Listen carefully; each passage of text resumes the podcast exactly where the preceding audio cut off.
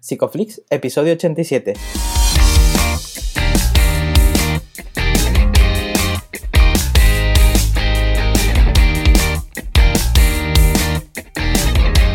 Bienvenidos a Psicoflix, un espacio de psicólogos para psicólogos, un podcast donde entre todos buscamos ser cada vez mejores profesionales de la psicología. Aquí hablamos de todas las estrategias, técnicas y noticias de la psicología contemporánea, pero siempre con la evidencia científica que nos gusta defender. Hoy estamos a 26 de noviembre y estamos emitiendo nuestro episodio número 87, en el que vamos a hablar de salud mental y política.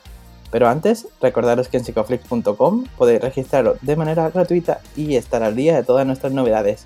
Bienvenidos al podcast, muchas gracias por estar aquí, muchas gracias por suscribiros, yo soy Ye, sigo siendo la misma persona todas las semanas y espero que al otro lado Darío también. Sí, sí, sí, hoy, hoy también, hoy también. ¿Qué tal? ¿Cómo vamos? ¿Estamos bien. ¿Cómo estás tú? Estamos sanos, muy bien. Estamos con esto de, bueno, al final el marketing, el consumismo y todo esto nos rodea. Pero bueno, nosotros queríamos aprovechar la oportunidad para ofrecer una oferta también a la gente que nos sigue por Black Friday y, aquí estamos. Eh, no sé si la gente lo habrá visto, seguro que la gente lo ha visto, tu publicación en redes y han visto que del 23 al 29 tenemos este 20% de descuento en los cursos. Y también, yo creo que incluso me, da como más hype el, vídeo que sale el domingo con Ramón Nogueras y, Juanjo Macías. Y creo que la gente, bueno, ya, ya, lo verán, ya lo verán, porque la cosa promete, ¿verdad? La verdad que estamos muy contentos porque es un espacio nuevo. El otro día publicamos nuestro primer vídeo y este va a ser el segundo, ya va a dar comienzo a la sección y yo creo que, va a pintar muy bien, ¿no, Darío? Sí, la verdad que que bueno, no nos gusta mucho la cámara, por eso hacemos un podcast, pero, pero bueno, es otro formato y, creo que, aporta bastante.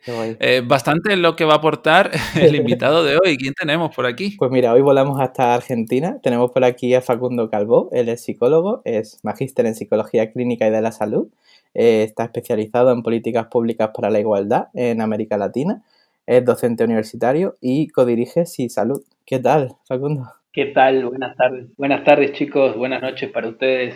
Eh, una alegría enorme estar con las voces del momento eh, y ahora también con los youtubers del momento. Así que nada, encantado. Encantado de, participar. Muchas gracias a ti por, echar el ratito aquí con nosotros. bueno, la verdad, que pues, eh, de tenerte aquí, ¿no, Darío?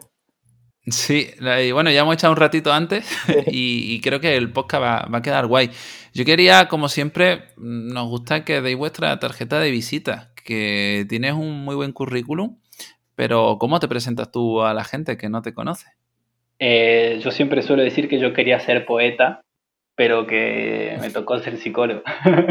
Eh, no, como me han, me han descrito, está perfecto. Actualmente eh, estoy residiendo en Jujuy, Argentina.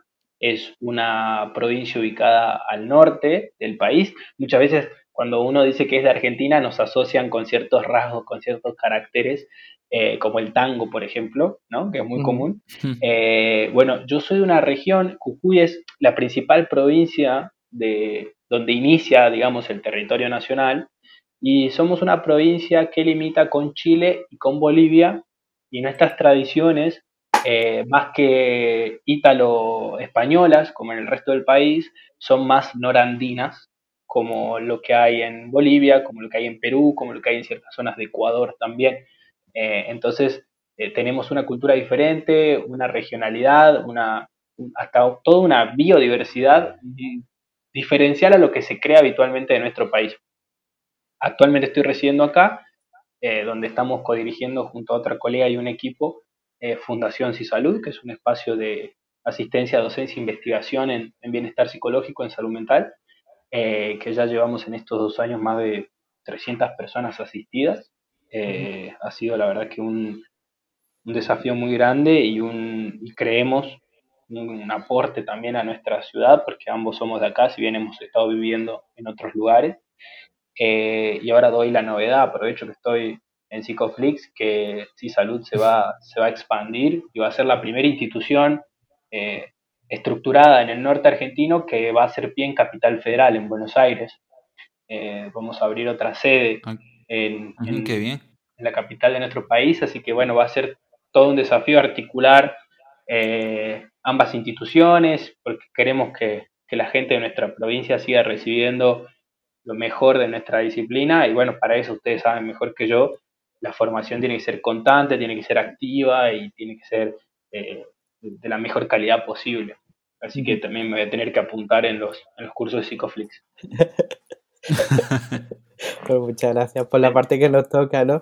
Pero sí que me ha gustado, ¿no? Porque siempre que te hemos leído, te hemos seguido en Twitter y, vemos todas las cosas que publicas, a mí hay una cosa que, que, me destaca y que me gusta mucho de ti, es que siempre hablas de la psicología basada en la evidencia, ¿no? Y siempre mm, sabemos, y mucha gente nos escribe de Argentina, eh, eh, alumnos, ¿no? Que se quejan siempre de la formación que reciben en la carrera. Entonces, quería saber un poco cómo llegas tú a esa psicología basada en la evidencia.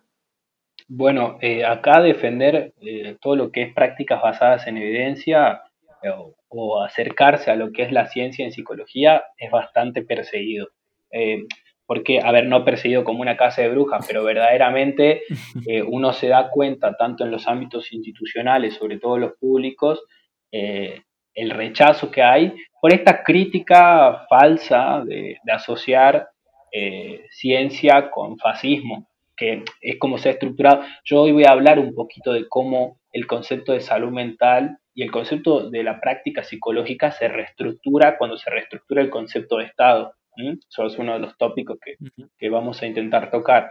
Bueno, evidentemente eso, en mi país podemos dar fe que, a lo largo de los años eh, la reestructuración del concepto de Estado ha ido reestructurando cómo pensamos, cómo nos dirigimos y cómo armamos las prácticas en psicología. Eh, y la formación académica es ampliamente y hegemónicamente psicoanalítica. Eh, esto hace que poder encontrar variantes a la formación sea muy difícil. Yo siempre doy este ejemplo que yo casi que terminé mi carrera convencido de que me iba a poner a estudiar otra cosa. Eh, acá en Argentina es diferente la formación que allá, acá son seis años, pues son cinco años de formación y un año de tesis. De hecho, el promedio, la última vez que yo había leído algo sobre el promedio de, lo que tarda un alumno en recibirse en la carrera, eran nueve años, para que se den una idea. Eh, es, es, un título además habilitante, vos con ese título ya podés ejercer en cualquier área de la disciplina eh, lo que hace que vos salgas con esa formación y puedas hacer clínica, forense, educacional, donde vos quieras. Eh, no importa si te has especializado o no en esa, en esa área, o sea, queda muy a criterio del profesional, ¿no? Eh, y bueno, es muy, muy difícil acceder, por lo menos hace cinco años, cuatro que yo me recibí, era muy difícil acceder o, o, saber que había otras opciones de psicología. Por suerte hoy eso ha ido cambiando, hay un amplio abanico, creo que, las redes sociales han hecho su efecto también en esto de poder visibilizar esta problemática. Ahora se ha armado un movimiento estudiantil por la ciencia en psicología en Argentina y me parece, lo celebro y lo aplaudo y le mando un saludo a todas las chicas y los chicos que están participando de ese proyecto. Eh, porque fíjense, cuando, cuando estamos ahí en Psico Twitter un poquito y yo leo a mis colegas de España, eh, claro, eh, también se quejan de, los planes de estudio que tienen. Eh, entonces es un problema transversal, no me queda ninguna duda. Pero allá reciben, allá, allá reciben una perspectiva donde se pueden acercar a, tener un pensamiento crítico científico. No es nuestro caso, o sea, es muy demonizada, en mi formación fue muy demonizado el conductismo, fue muy demonizada la ciencia, y evidentemente son discursos instituidos, y como todo discurso instituido, uno tiene que tener un gran grado de, variabilidad para poder salirse de ese discurso. Entonces yo la verdad que cuando estuve por recibirme dije, eh, nada, me pongo a estudiar otra cosa, porque no creo que pueda ayudar a nadie con esto. La verdad que me, sentía muy incómodo, no, no, y me había ido muy bien en la universidad. Creo que eso fue una de las cosas que me hizo seguir, porque me iba muy bien y yo dije, bueno, eh, eh, si me va bien la voy a terminar, pero la verdad que no, que no me siento cómodo con todo lo que estoy estudiando y por suerte... Facundo, es una, es, una suerte que tengas ese pensamiento crítico en realidad, porque, bueno, al final en tu historia de aprendizaje está que, descubras otras formas de, trabajar. ¿Qué es lo que hizo para que para ti cambiase la perspectiva? Bueno, yo tengo, eh, como la mayoría de las situaciones en mi vida, de casualidad, yo eh, un año antes de, de, realizar mis prácticas, vos podés hacer una tesis, un trabajo final de grado o tenés la posibilidad de hacer prácticas preprofesionales, pero es muy restringido. Tenés que tener un buen promedio, tenés que tener antecedentes para poder acceder a una práctica. eh, se hace un concurso para esa práctica. Bueno, en, yo concursé, por suerte pude quedar, entonces, eh, bueno, empezó esa práctica en, en una escuela, me acuerdo, y tenía muchas ganas de hacer algún curso extra porque iba a tener tiempo también y quería, mientras estaba haciendo la práctica, estar en formación porque ya no tenía nada para cursar. Eh, y me acuerdo que me había encantado un profesor que, había tenido, que lo había escuchado en el cursillo de ingreso, es decir, antes de mi primer año, y, me había encantado, me había quedado mucho, se llama Leonardo Medrano, es una eminencia en la psicología acá, eh, y tiene un instituto, se llama Instituto CIBE, el Instituto de Psicoterapias Basadas en Evidencia que tiene Argentina, está, su sede es en Córdoba, es codirigido con la doctora Luciana Moretti, otra, otra estudiosa increíble que tenemos en la psicología regional, y ofrecían un curso anual. Y dije, la verdad, que me inscribo, eh, voy a ver. y me llamaba la atención porque hablaba de modelos basados en evidencia. Y si bien yo me había rozado un poco con la, con la neuropsicología, de hecho, no, la gente muchas veces no lo sabe, tengo una residencia también en neuropsicología, estuve trabajando dos años en un, en un hospital, en un sanatorio privado, eh, hice una residencia en neurorehabilitación, eh, porque me seducía mucho la, la parte de neuro, porque bueno, uno asocia la ciencia directamente con lo neuro, ¿no? Eh, esto pasa mucho acá en Argentina. De hecho, muchas colegas acá piensan todavía que yo hago neuropsicología y, no pueden diferenciar eh, que no, que es otra área. Pero bueno, como que engloban ciencia en el cerebro, ¿no? Dicen, no, no, si hace ciencia es porque sabe cosas del cerebro. Em, sí, sí, eso sucede. eso lo vivimos aquí también. Así que, exclusivo de allí. claro, y no, nomás, ¿no? Bueno, uno ahí después se da cuenta que si entre colegas no podemos definir bien nuestras áreas de intervención, nuestro objeto de estudio, la gente va a estar confundida. Eh, mm. entonces, eh, bueno, y ahí tengo la suerte de hacer un, curso en el Instituto CIBE, ese sería mi primer posgrado, pero fue antes de mi grado. Em, y, y cuando termino el curso me invitan a trabajar ahí.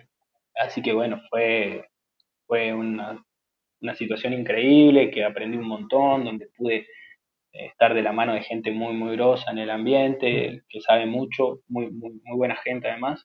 Y ahí empezó, y ahí fue como, no sé, después se, dio todo muy rápido. Después fue España, de repente me había ganado una beca para irme allá y, de repente estaba acá haciendo mi propio instituto. fue todo muy veloz. Eh, vaya, recorrido. Claro. La verdad que es tremendo. Pero está muy guay que lo comentes, ¿no? Y, me parece muy curioso, ¿no? Esa fuerte presencia eh, del psicoanálisis, ¿no? Y que tú hayas podido elegir otro camino, hayas tenido la suerte de estar en otra senda.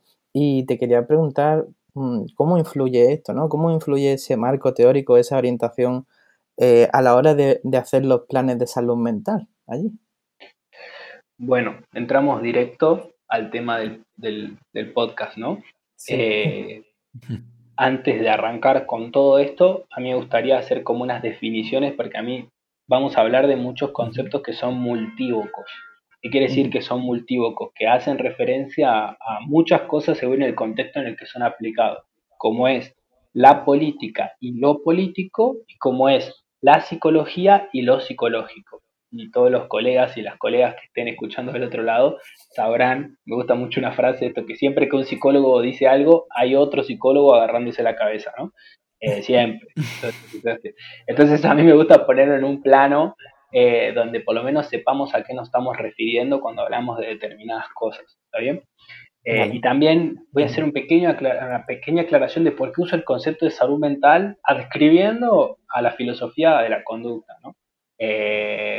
Porque también me parece importante, porque creo que es otro debate que se da muy seguido dentro de las conceptualizaciones, el tema de salud mental y bienestar psicológico, o salud mental y encontrar una variable, que también me parece muy importante señalarlo. Em, voy, voy con lo primero. La psicología, la disciplina, ¿sí? Punto. Cuando hago referencia a la psicología estoy hablando de nuestra disciplina y cuando hago referencia a lo psicológico hablo de nuestro objeto de estudio, la conducta y lo siento por mis colegas del otro lado que están diciendo, no, no es la conducta, es otra cosa.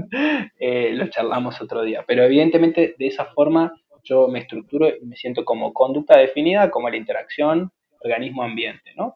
Bueno, ya irán dilucidando las personas que están escuchando desde, qué paradigma hablo. Eh, y, y acá viene un poquito lo más complejo, lo político y la política. La política, en un sentido aristotélico, la política como el arte de lo posible, o sea, una definición aristotélica de política, que es una definición realista, es una definición pragmática eh, que se direcciona hacia la posibilidad de, gestionar, ¿sí? de administrar la política como la capacidad de gestión. Y otra conceptualización de la política que me gusta mucho, que es de Hannah Arendt, que es mantenernos unidos a pesar de las diferencias ante una adversidad. Entonces, ya la conceptualización de la política que yo utilizo no es esta, esta conceptualización condicionada que tenemos, donde asociamos política a burocracia, a corrupción, a eh, malestar, a ineptitud, todo lo que se produce con el concepto de la política, que muchas veces escucho, inclusive colegas que dicen, eh, la política no me importa, bueno, hoy vamos a ver que, es, que eso es una postura política per se. Eh, mm. la política como esto, como la, como la capacidad que tiene el colectivo, la comunidad, eh, de enfrentarse a una situación, de gestionar esa situación y de, y de, y de cooperar para esa situación. ¿Mm? Y lo político, lo político es la acción ciudadana que repercute en más ciudadanos y ciudadanas. Psicoflix y esta pequeña entrevista es un acto puro desde lo político. Porque esta pequeña conversación que estamos teniendo, mi acto de comunicar ya tiene un impacto en ustedes, su acto de comunicar tiene un impacto en mí y este, este podcast que esté escuchando, eh, usted señora, usted señor, vecino y vecina, tomando mate si es de Argentina, indudablemente le está está modificando de alguna manera el sentido de algo. Es un acto desde lo político. Eh, y algo que dije cuando compartí el, aviso que íbamos a estar charlando de que lo psicológico es político. Una, frase tomada en realidad de este eslogan, eh, de, esta, de esta frase contundente del movimiento feminista actual, que en realidad entiendo que es, una frase mucho más antigua, si no me equivoco, Hanich, una militante, que es lo personal es político, eh, que en realidad se habla de que los problemas personales son problemas políticos, eh, dando, dando lugar a que aquello que vos crees que solamente te está afectando a vos, también está afectando a una mayor cantidad de gente, como, la, como, puede ser la violencia de género o la pobreza, por ejemplo.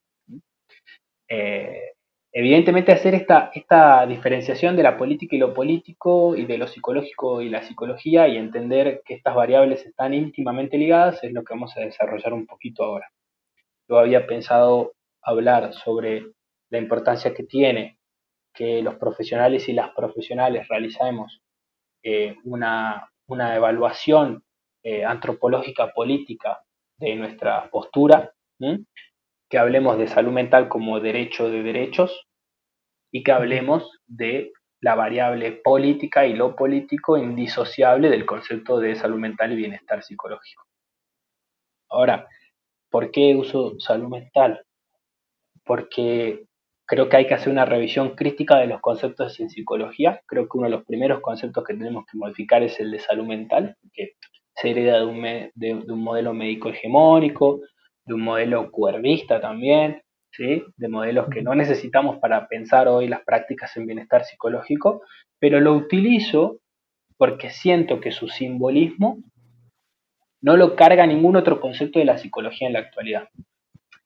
Es un proceso historizado el de salud mental. ¿Esto qué quiere decir? En mi país, en la década del 70, vivimos nuestra última dictadura militar, en la cual se desapareció, se asesinó y se torturó a miles de personas, entre ellas muchas colegas, como Beatriz Perocio, colegas que defendían salud mental, defendían el concepto de salud mental. eh, no había un planteamiento diferencial. Defendían ese concepto, con todo lo que ese concepto implica, con lo que implica como salud mental como autodeterminación, como implica la posibilidad de elegir, que implica la posibilidad de, decidir, que implica la posibilidad de defender, que implica la posibilidad de garantizar. Eh, salud mental como igualdad. Entonces, yo utilizo el concepto de salud mental reivindicando esta lucha de mis compañeras eh, que han sido perseguidas y asesinadas y desaparecidas por defender esto. Eh, epistemológicamente creo que hay que cambiarlo, no me queda ninguna duda, pero, pero bueno, siento que es un concepto historizado y, que se debe y que nos debemos un poco, o por lo menos en mi situación, a mis colegas que han permitido que yo hoy esté eh, haciendo lo que hago. entonces, va un poco por ahí. Tú me preguntabas, Jay, y perdón, toda esta introducción vino por esta pregunta de cómo influye el psicoanálisis en la estructura eh, del sistema de atención, ¿verdad? Exacto. Bueno, evidentemente, si el modelo hegemónico práctico eh, es un modelo teórico, filosófico, eh, psicoanalítico, la inferencia en la estructura de la prevención, la promoción, la asistencia, en bienestar psicológico en salud mental va a ser directa. De hecho, hace poco me tocó ser docente de las residencias en, mi provincia, donde se evalúan a los alumnos que están, ya son profesionales en realidad haciendo su residencia en psicología, algo como el PIR, si no me equivoco, en, España. Un saludo a todas las colegas y los colegas que están defendiendo más plazas PIR, que bueno, saben que desde acá de Argentina bancamos directa la lucha de colegas, que hay que hacer un gremio transoceánico, como decía una colega ahí en Twitter, así que un saludo a todas y todos, em, en las cuales claramente en esa residencia, primera vez que se invitaba un docente o un profesional con formación en modelos basados en evidencia. De, los, la mayoría de los trabajos que se presentaron, la mayoría eran psicoanalíticos. Yo pude evaluar aquellos que no, de hecho uno solo no era y era terapia cognitivo-conductual no era ni tercera generación, ni análisis aplicado de la conducta, era terapia cognitivo-conductual estándar. Eh, claramente hay un atraso en esta situación. De hecho, hace algunos años desarrollamos un programa para prevenir las consecuencias de la depresión en la región eh, basado en evidencia, es un paper que se va a publicar ahora dentro de poco, mi primer paper, ahora soy científico, eh, que, estuvo sustentado en prácticas basadas en evidencia. Eh, bueno, me dijeron que no había presupuesto, porque nunca hay presupuesto para el bienestar psicológico, menos para la promoción y prevención del bienestar psicológico, porque tenemos un modelo altamente asistencialista, eh, bueno, eh, los mismos problemas que tienen ustedes, ¿no? Medicalización, manicomialización. Vamos a hablar un poco de la ley de salud mental argentina. Eh, así que, evidentemente, eh, que no tengamos la opción en el sistema público de prácticas basadas en evidencia es un conflicto, porque no podemos evaluar la eficacia, la eficiencia y la efectividad que están teniendo estos planes de intervención en la población. No solamente eso, sino que somos el país con más psicólogos per cápita del mundo. Eh, y uno dice, bueno, el país con más psicólogos per cápita del mundo y psicólogas per cápita del mundo tiene una amplia oferta de mano de trabajo, sí, pero una oferta que está precarizada también, que está ninguneada y que está hegemonizada por la corriente psicoanalítica. Eh, yo sé que después de este podcast voy a recibir algunos mensajes, otra vez como me pasa siempre. eh, como, Puede pasar al anonimato, claro. Eh, sí, sí, eh, bueno, ya me ha pasado. Eh, evidentemente, además tengo muchas colegas que, hacen psicoanálisis. Yo siempre digo que hay que diferenciar aquel colega que, que está intentando estafar a la gente con una práctica pseudocientífica y aquel colega que está convencido de la praxis epistemológica a la que escribe. A ver, eh, y esto voy a rozar un poco el primer tópico. Eh, yo siempre digo que un profesional de la psicología tiene que hacer tres reflexiones conscientes, porque las ha hecho, pero muchas veces no las ha hecho de forma consciente, es decir, no las ha hecho de una forma donde está verdaderamente comprometido con esa reflexión. La primera es una reflexión ontológica, es decir, una reflexión de nuestro criterio de verdad. una reflexión de aquello que creemos que es real de lo que no es real. ¿Sí? Eh, ¿Eso qué significa? Sí, esto que estás diciendo, porque me estaba yo pensando que de hecho cuestionarnos lo que es real y lo que no, en un contexto científico como que desequilibra un poco, ¿no? Quiero decir, eh, psicología basada en la evidencia en sí misma ya es un pleonasmo, debería serlo, porque psicología debería ser, se debería ser ciencia, ¿no? De hecho, eh, lo que debería ser salud conductual, salud psicológica, salud mental, yo ya no sé ni qué decir en este podcast, a veces también te digo, ¿vale? Eh, no debería estar sujeto también a, opiniones, sino sujeto a ciencia. Entonces, ¿cómo saber qué es lo que es real o no solo con nuestra historia de aprendizaje, sin tener acceso a ciertos recursos y precisamente teniendo en cuenta que muchos problemas individuales son problemas sociales? De hecho, la, bueno, la ignorancia en sí individual también lo es social. O sea que tendríamos que tenerlo en cuenta, ¿no? Totalmente. Además, ¿cómo saber cuando vos la bajada de línea que tenés desde los centros de, saber, justamente de los centros de conocimiento, sabemos que hay un conocimiento validado y un conocimiento invalidado. Ese es el único riesgo de la ciencia, suponer que, la ciencia es la verdad absoluta, ¿no? Sabemos que es una forma de acceder al conocimiento, que es la que defendemos en la salud, pero por ejemplo en mi ciudad eh, hay saberes ancestrales sobre otras cuestiones, sobre la tierra, por ejemplo, que son ligados a la espiritualidad, donde uno verdaderamente negar eh, la validez de ese saber es hasta violento, ¿no? Decirle a la gente de pueblos originarios, eh, mira, lo que vos crees no existe, me parece muy violento. Em, ahora, lo importante es que en una práctica en salud eso sí quede claro, sí quede claro eh, la importancia que tiene, que por lo menos podamos evaluar lo que estamos haciendo, ¿no? Que por lo menos podamos evaluar qué de lo que estamos haciendo está influyendo en aquello que estamos, que estamos desarrollando. Por eso, en esta reflexión ontológica, eh, necesitamos a la par una reflexión epistemológica, una reflexión metodológica, una reflexión en la que nosotros digamos, bueno, si, si una vez que, estamos ahí en este debate de si, por ejemplo, realismo, idealismo, del carácter de, cognoscible de la realidad, ¿cómo vamos a acceder a esa realidad? ¿no? Eh, con el método científico, con, qué método vamos a acceder a ese, eh, a ese fenómeno que queremos entender mejor. Acá, por ejemplo, las discusiones que se plantean son la de, la de monismo-dualismo, ¿no? Eh, y la, la, posibilidad o no de acceder a la conciencia, por ejemplo, sería una discusión epistemológica. Y por último, una vez que hemos sobrevivido, si hemos sobrevivido a la reflexión eh, eh, ontológica y, y, epistemológica, tenemos que hacer una reflexión antropológica política. Es decir, cuál va a ser nuestra postura profesional con respecto a lo que sucede en nuestra comunidad porque el solo hecho de trabajar en bienestar psicológico es trabajar en un eslabón de igualdad. O sea, nuestra práctica repercute directamente en la democracia. Directamente. Esto de, que yo decía que salud mental es un derecho de derechos, que bienestar psicológico es un derecho de derechos, hago referencia a que una sociedad donde el pueblo pueda ser soberano, autodeterminarse, donde el pueblo pueda alcanzar eh, a pesar de las adversidades, como dice Hannah Arendt, eh, pueda mantenerse unido, necesita invariablemente bienestar psicológico. Eh, porque vos a la gente le das la oportunidad de poder elegir, de poder optar, de poder defenderse, de poder defender.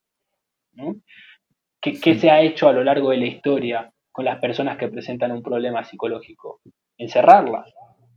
Entonces, es invariable. Eh, eh, cuando en un momento eh, esta situación de que, que, la salud mental se reformula con el concepto de Estado, por ejemplo, en la década del 70 y en los años 90, en Latinoamérica en general y en Argentina en particular, vivimos dictaduras que se dieron al unísono, por ejemplo en Chile, por ejemplo en Argentina, ¿sí?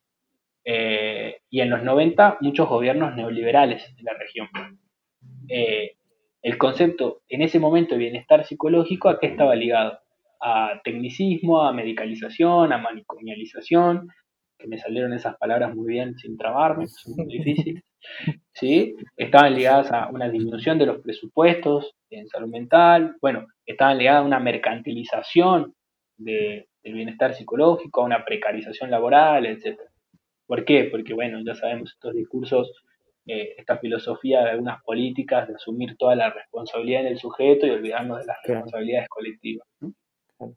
Y en, el año, en los años 2000, Latinoamérica tiene un cambio eh, a nivel eh, gubernamental en muchos de sus países, donde aparecen los llamados gobiernos populares o, cuando se quiere hablar negativamente, gobiernos populistas, con Néstor Kirchner en Argentina, con Lula en Brasil, Mujica en Uruguay, Evo Morales en Bolivia con un enfoque de derechos. Y ese enfoque de derechos que tienen estos nuevos partidos políticos, que obviamente tendrán muchas cosas para criticar, pero es innegable su, predisposición a, la garantía de los derechos humanos y la reivindicación de la democracia, en Argentina se constituye la ley de salud mental 26.657, una ley de salud mental que han preguntado ahí mucho en los comentarios de Psicoflix que me sorprendió porque eran personas de otros países, que es un, parámetro en el mundo de una buena práctica profesional, porque apunta a la prevención de salud, a la promoción, que apunta, por ejemplo, en la década de los 70 y los 90, eh, el psicólogo y la psicóloga estaban muy limitados, subordinado al, médico, limitado en su práctica, y de repente esta ley de salud mental lo que hace es igualar al profesional de la psicología con el profesional de la medicina, algo que fue para, muchas veces para el colegiado de la medicina, eh, un pecado, ¿no? Que de repente un profesional de la psicología pueda venir y firmar eh, la posibilidad de una internación o una externación o otorgar una licencia laboral. Gracias a esta ley de salud mental yo puedo otorgar licencias laborales. Antes no podía, por ejemplo. Eh, evidentemente esa modificación del concepto de, de Estado una reivindicación de los derechos humanos nos permitió tener una nueva ley de salud mental, repensar la salud mental y proponer un proceso de desmanicomialización que no sucedió. O sea, fue, creo que la ley fue muy adelantada a su época y todavía tenemos muchos errores que corregir, pero agradezco que haya salido porque la necesitamos, eso, eso adelanta el proceso también pero evidentemente nunca se cumplió con el presupuesto que había que asignarle, asignarle a las prácticas en salud mental, con la desmanicomialización y con todo lo que necesitamos en prevención y promoción. lo, único quizás que yo encuentro conflictivo de, de hacer leyes particulares para la salud mental es seguir produciendo a nivel social esta dicotomía falsa de salud mental y salud física. ¿no? Eh, que es una dicotomía falsa, el bienestar es completo. Este eslogan de sin salud mental no hay salud, que me parece que viene a reivindicar un poco eso, como dejen de diferenciar porque las prácticas orientadas tienen que ir orientadas de manera general a la salud. Eh, creo que el único riesgo que ha presentado el concepto y mantener el concepto es un poco ese, que, que, que no, se, no se le añade la perspectiva de bienestar psicológico a cuando se piensan políticas sanitarias, a menos que sean exclusivamente en salud mental. Algo que pasó algo con la pandemia, ¿verdad? La pandemia nos presentó un estado donde se pensaron un montón de prácticas para el cuidado de la salud, diferenciándola de la salud psicológica. Eh, no se pensaron intervenciones para el bienestar psicológico, se pensaron intervenciones, obviamente, para lo que necesitamos, que era sobrevivir, pero para el cuidado de la reproducción del virus. Pero fíjense que los planes integrales no contemplan asistencia psicológica. Eh, cuando hoy estamos observando que, a partir del contagio y antes del contagio, las secuelas y los problemas psicológicos están teniendo un impacto llamativo. Eh, entonces, no prepararnos para eso ha sido un conflicto. Evidentemente, eh, necesitamos contemplar siempre el bienestar psicológico dentro del armado de cualquier política. La revolución de valores viene por ahí. Muchas veces, Facu, se pone, lo comentabas tú antes, ¿no? Que se pone la responsabilidad sobre el individuo cuando realmente es un problema colectivo, ¿no? Y, había una frase de Ramón Noguera que me gusta mucho, si no estás escuchando, pues un saludo. Él decía que muchas veces eh, no necesitas un psicólogo, sino afiliarte a un sindicato, ¿no? Yo creo que que en muchas ocasiones pues eso está muy acertado, ¿no? Y vemos como aquí tú has comentado que la pobreza o incluso pues tener pocos recursos es un factor estructural que, que opera como una barrera muy importante, ¿no? Para que las personas puedan acceder a esa red de servicios sociales. Entonces, eh, ¿qué cosas o qué cosas se pueden hacer desde el Estado o nosotros, los propios psicólogos, en este caso, para solventar este problema? Completamente, Jay. Vos sabés que justo el fin de semana charlamos eso también con algunos colegas ahí también en Twitter, eh, con Siwanan e Irene Fernández, eh, bueno, dos usuarias y usuarios de, la red, donde se hablaba, y si no me equivoco también estaba Esperanza, creo, otra colega, eh, donde se hablaba de que muchas veces esta frase de no necesitas un psicólogo, una psicóloga, necesitas un sindicato, generaba mm. otra vez esta dicotomía de que pareciera que es una cosa o la otra. Uno cuando está en psicología clínica, a mí me pasa que me llega un paciente y me dice, no, mire, eh, yo la verdad eh, tengo tres trabajos, en uno estoy precarizado, en el otro hay posibilidad de que me echen y en el otro me violentan y vengo que usted me ayude a ver cómo puedo hacer con esta situación. Y uno ahí se queda como, bueno, ¿cuál es el alcance que yo puedo llegar a tener ¿no? Con, con, con una situación de violencia laboral así de grave? Eh, bueno, y evidentemente me gustaba mucho la reflexión a la que llegamos, que no, no, no se tiene que plantear como algo diferencial. Se necesita la terapia, se necesita el sindicato y se necesita sindicalizar la terapia. ¿Qué quiere decir? Que la terapia sea accesible, que la terapia sea, no sea, no sea un privilegio, que es lo que se ha convertido. Las, terapias psicológicas se han convertido en un privilegio eh, en el cual las personas para acceder tienen que hacer un esfuerzo económico muy grande eh, y eso no colabora. ¿Por qué? Porque además hay todo un sistema preparado para que la gente no pueda acceder. El sufrimiento es un negocio, ¿eh? Eso no tiene que quedar ninguna duda. El sufrimiento humano es un negocio. Con la guerra, con, la medicalización, es un negocio.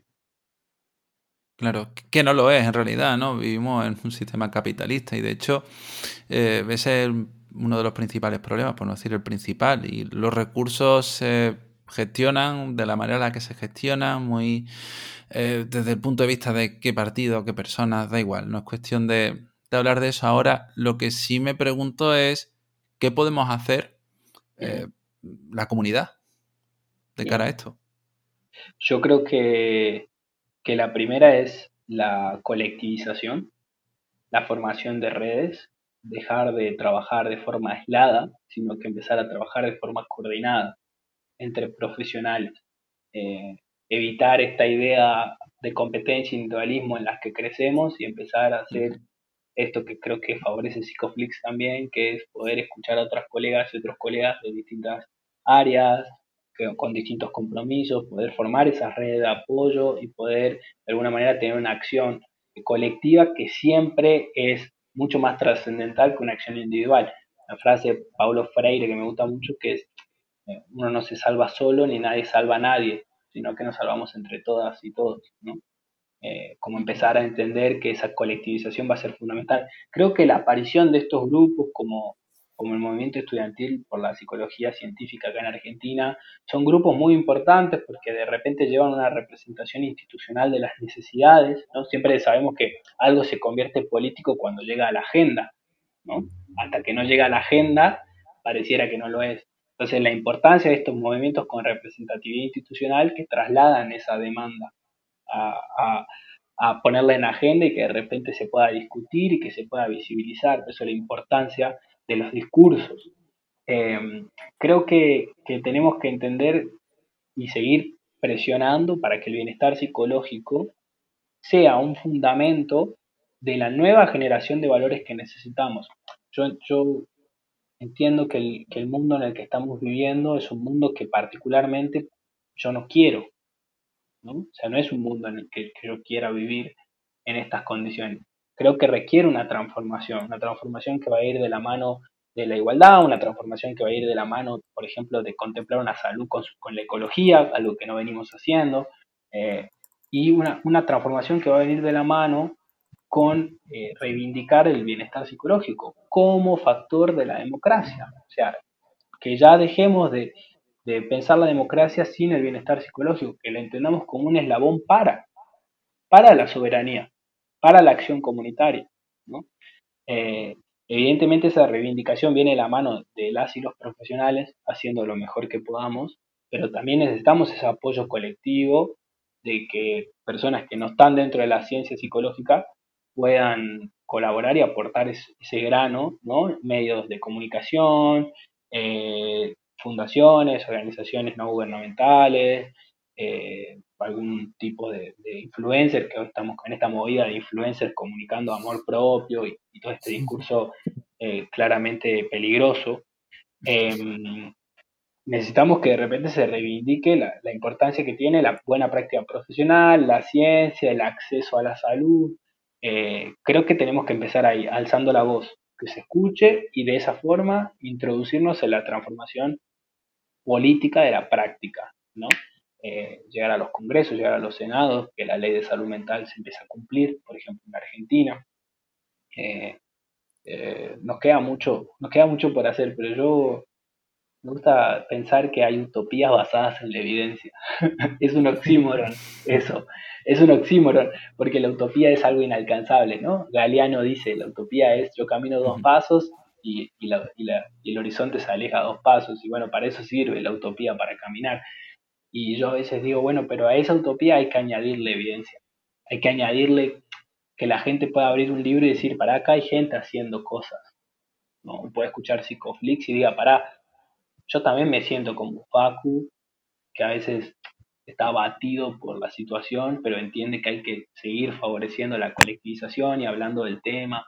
Eh, entonces creo que eso te da evidencia para que confiemos en que podemos construir un lugar donde todos tengamos, todos y todas tengamos eh, las posibilidades de, de vivir mejor sin duda el camino que tú estás creando también con tu divulgación pues es muy importante y seguro que va a dar muchos frutos de aquí al presente al futuro, ¿no? Que queda por delante. Y Facu, ya estamos llegando casi al tramo final del episodio, así que me gustaría, eh, si quisieras lanzar algún mensaje final para, cerrar el episodio. Mm, ya estamos en el final, se me pasó volando. ¿eh? me la paso bien.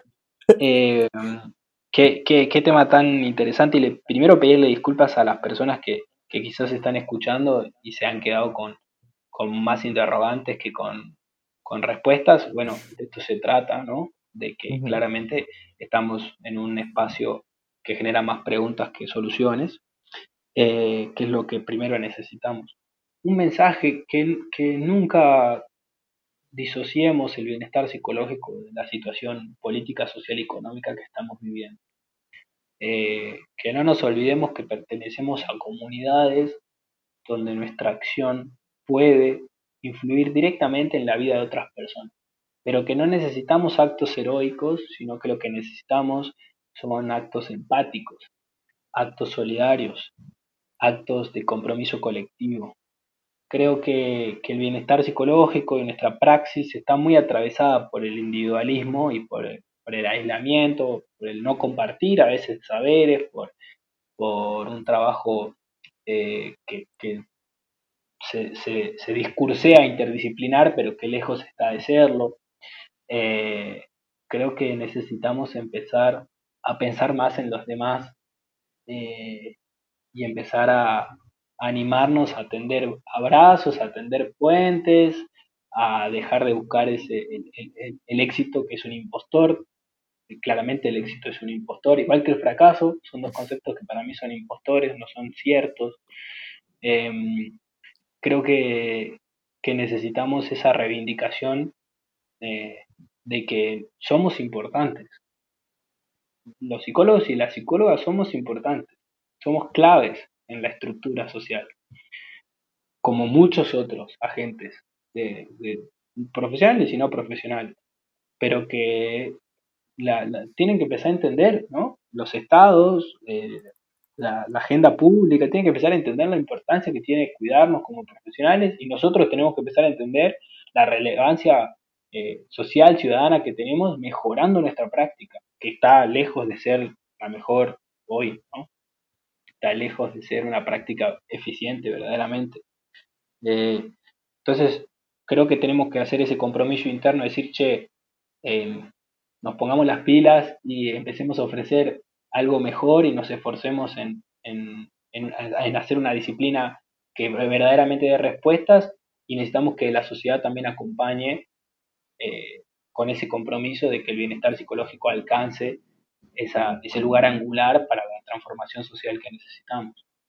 Eh, y creo que tenemos que confiar un poco más eh, en los demás y en nosotros, ¿no? Que nos está faltando un poquito de decir, che, a mí me pasa, ¿eh? Yo me voy a acostar a veces y digo, tanto esfuerzo, eh, vale la pena estar tan ocupado de, ayudar y ayudar y ayudar y ayudar y, a veces sentir que estás en una cuesta arriba que no se acaba nunca, hasta que escucho a otra colega que, que está igual.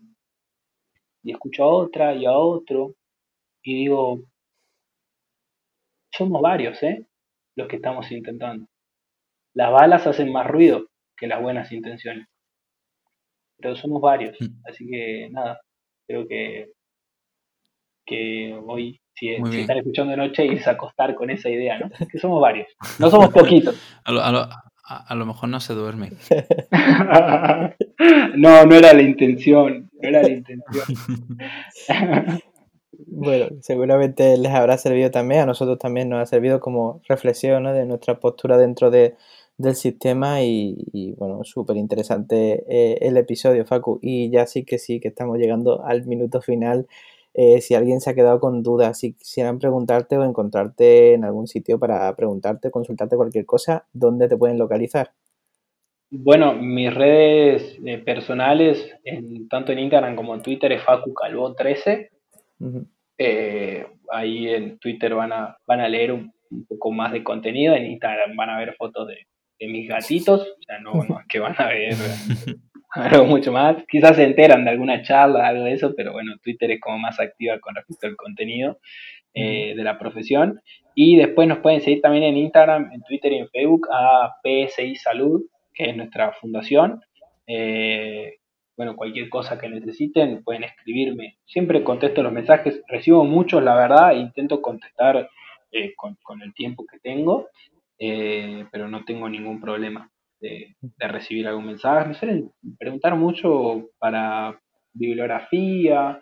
Ahora cuando me pregunten en curso voy a decir el de Psicoflix, obviamente me preguntan dónde formarse acá en Argentina. Les recomiendo también que hagan un precio latinoamericano. Perdón, yo aprovecho que estoy representando acá. Eh, cuando, bueno, si en algún momento que piensen en la situación económica para que, para que Latinoamérica pueda acceder. Estamos, estamos en ello, estamos en ello. Pues estamos, sí, sí, estamos gestionando eso. Pues, pues muchísimas gracias, Facu, por, este rato. No, gracias a ustedes, chicos. Eh, hacen un laburo, laburazo, diríamos acá en Argentina, que es socializar psicología. Ojalá ya se acabe esto que, hablaba Darío de ese eh, pleonasmo, que podamos decir psicología y ya podamos hablar de ciencia.